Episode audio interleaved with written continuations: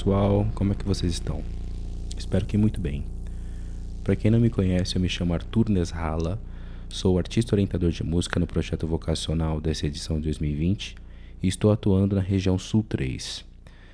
Antes de começarmos, lembro a vocês que esse conteúdo integra as ações da edição 2020 do programa vocacional da Secretaria Municipal de Cultura em parceria com a Secretaria Municipal de Educação de São Paulo. A orientação de hoje tem como finalidade duas coisas. 1. Um, traçar um breve, urgente e importantíssimo panorama histórico do preconceito que existiu e ainda existe em gêneros musicais que nasceram do povo preto e periférico. E 2 referenciar músicos e musicistas pretas.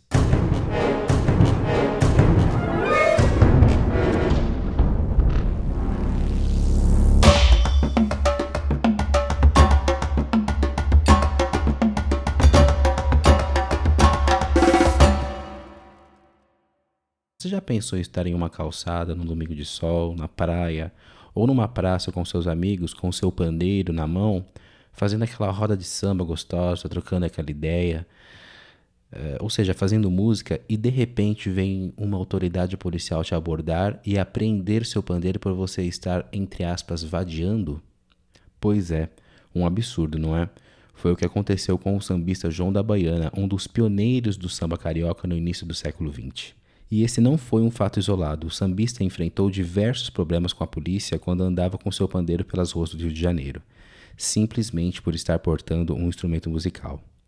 Esse sambista acabou até tendo sorte, porque na época o senador José Gomes Pinheiro Machado, do Partido Republicano Conservador, fã do ritmo e um dos políticos mais importantes da época, ficou sabendo desses fatos e pediu que João fosse ao seu gabinete. Lá, o senador escreveu a seguinte dedicatória no pandeiro novo do João: A minha admiração, João da Baiana, senador Pinheiro de Machado. Desse dia em diante, quando o sambista era parado por policiais, ele mostrava o instrumento com a assinatura do parlamentar e escapava da repressão. Vale lembrar que logo após a promulgação da Lei Áurea, lei que pode ser considerada praticamente nula, pois na prática, quando foi assinada, somente 5% do povo preto vivia sob regime de escravidão. Os demais já tinham conseguido libertação por meio dos próprios esforços. Foi estabelecida uma legislação que definia o crime de vadiagem, ou seja, se uma pessoa andasse na rua e não comprovasse estar trabalhando, podia ser levada à delegacia. Esse tal crime de vadiagem podia render até 30 dias de prisão. Esse caso que eu citei do João da Baiana é bem ilustrativo de como o samba, hoje um dos ritmos mais ouvidos do país, foi somente um dos movimentos musicais da comunidade preta a sofrer perseguição da lei e de autoridades racistas.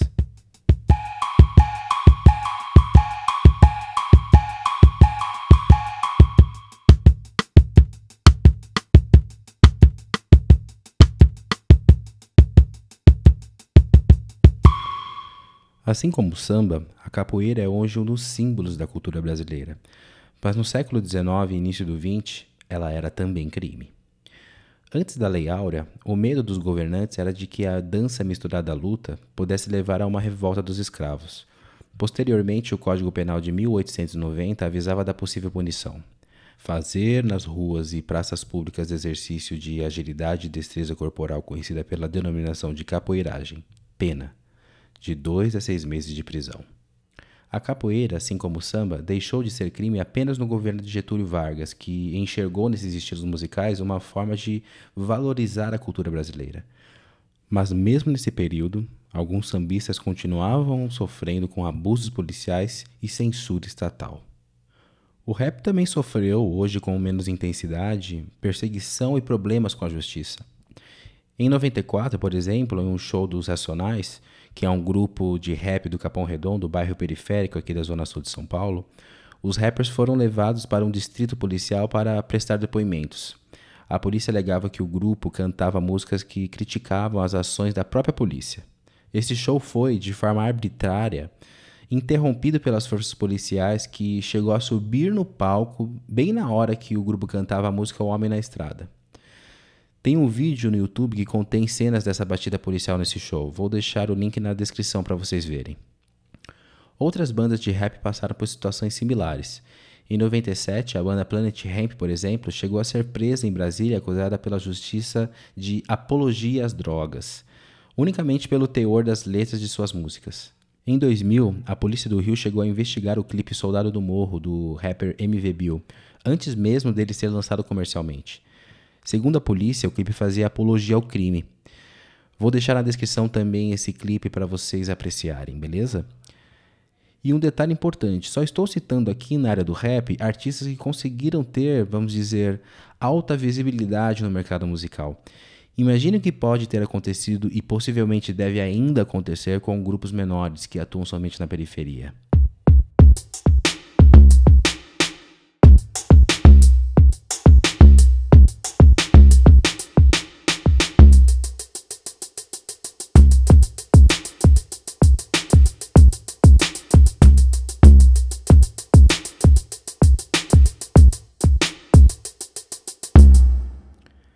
Seria ótimo se eu terminasse essa orientação falando que o preconceito terminou, gente.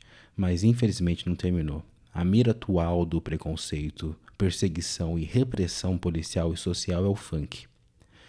Recentemente, em 2017, o Senado Federal recebeu uma bizarríssima proposta legislativa de criminalização do funk.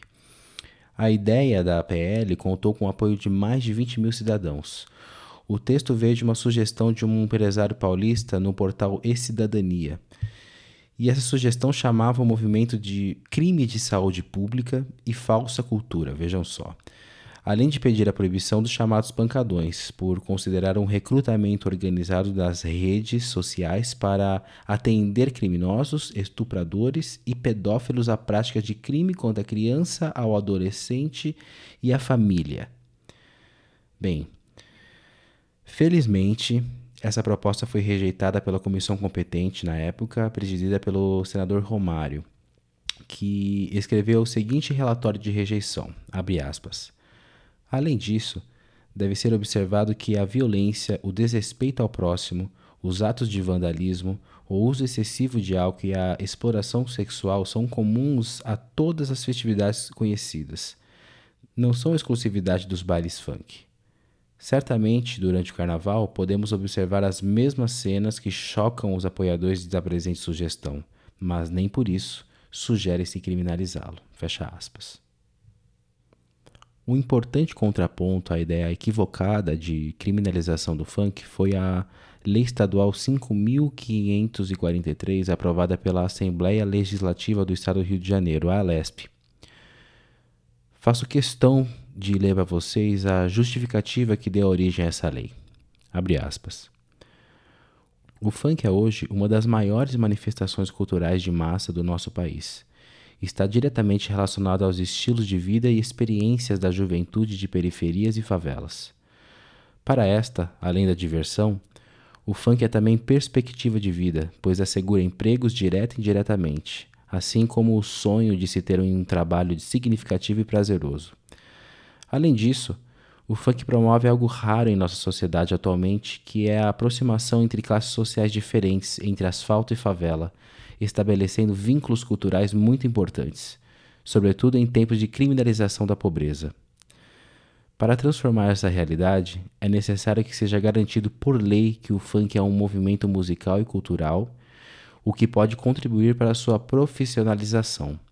Com isso, será possível ampliar a diversidade de produção musical funkeira, fornecer alternativas para quem quiser entrar no mercado e proteger os direitos e a imagem dos funkeiros.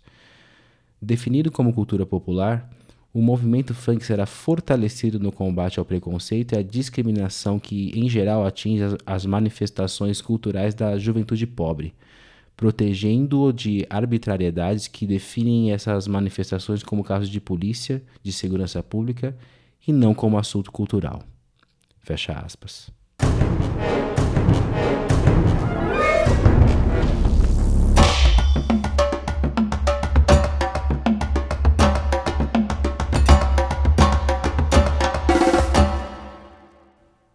Este foi um pequeno e importante panorama da violência e preconceito racial que a capoeira, o samba, o rap e hoje em dia o funk sofre.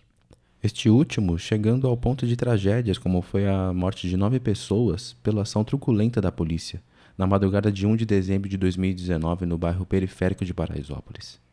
Há muitos outros ritmos e artistas que não falei porque provavelmente estão anônimos em função do silenciamento ainda em curso que atinge o povo preto periférico, além de todo um racismo estruturado que, infelizmente, está ainda impregnado ao nosso redor. Como vocês puderam perceber, o grande fio condutor de repressão destes gêneros musicais que abordei nessa orientação é, infelizmente e não por acaso, o preconceito racial e social que atinge as periferias brasileiras, que, desde sempre, borbulham em criatividade e originalidade artística. A minha proposta para você é que busque conhecimento acerca das origens destes ritmos. Valorize a cultura periférica, valorize nossos irmãos e irmãs pretas. Eles e elas têm uma veia artística pulsante e riquíssima cheia de valor e história. Como disse no início, uma das finalidades dessa orientação é referenciar músicos e musicistas pretas. Por isso, vou deixar uma lista na descrição com artistas que me inspiram.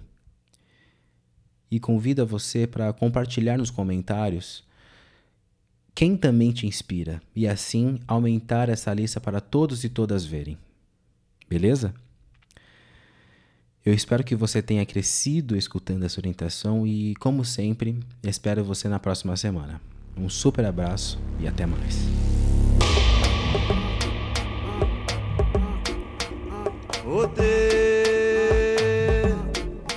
Padre Nosso com Ave Maria, Securo Cameira, Kitangana, Zambê, ai, oh,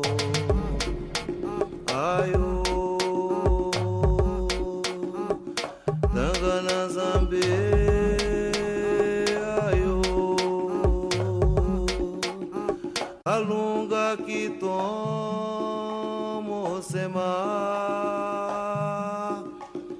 Kalunga kitonga zambi. Ayo.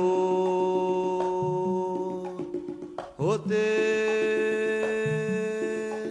Padre Nosso com Ave Maria Securo Câmera Kitangana Zambi Ayo Ayo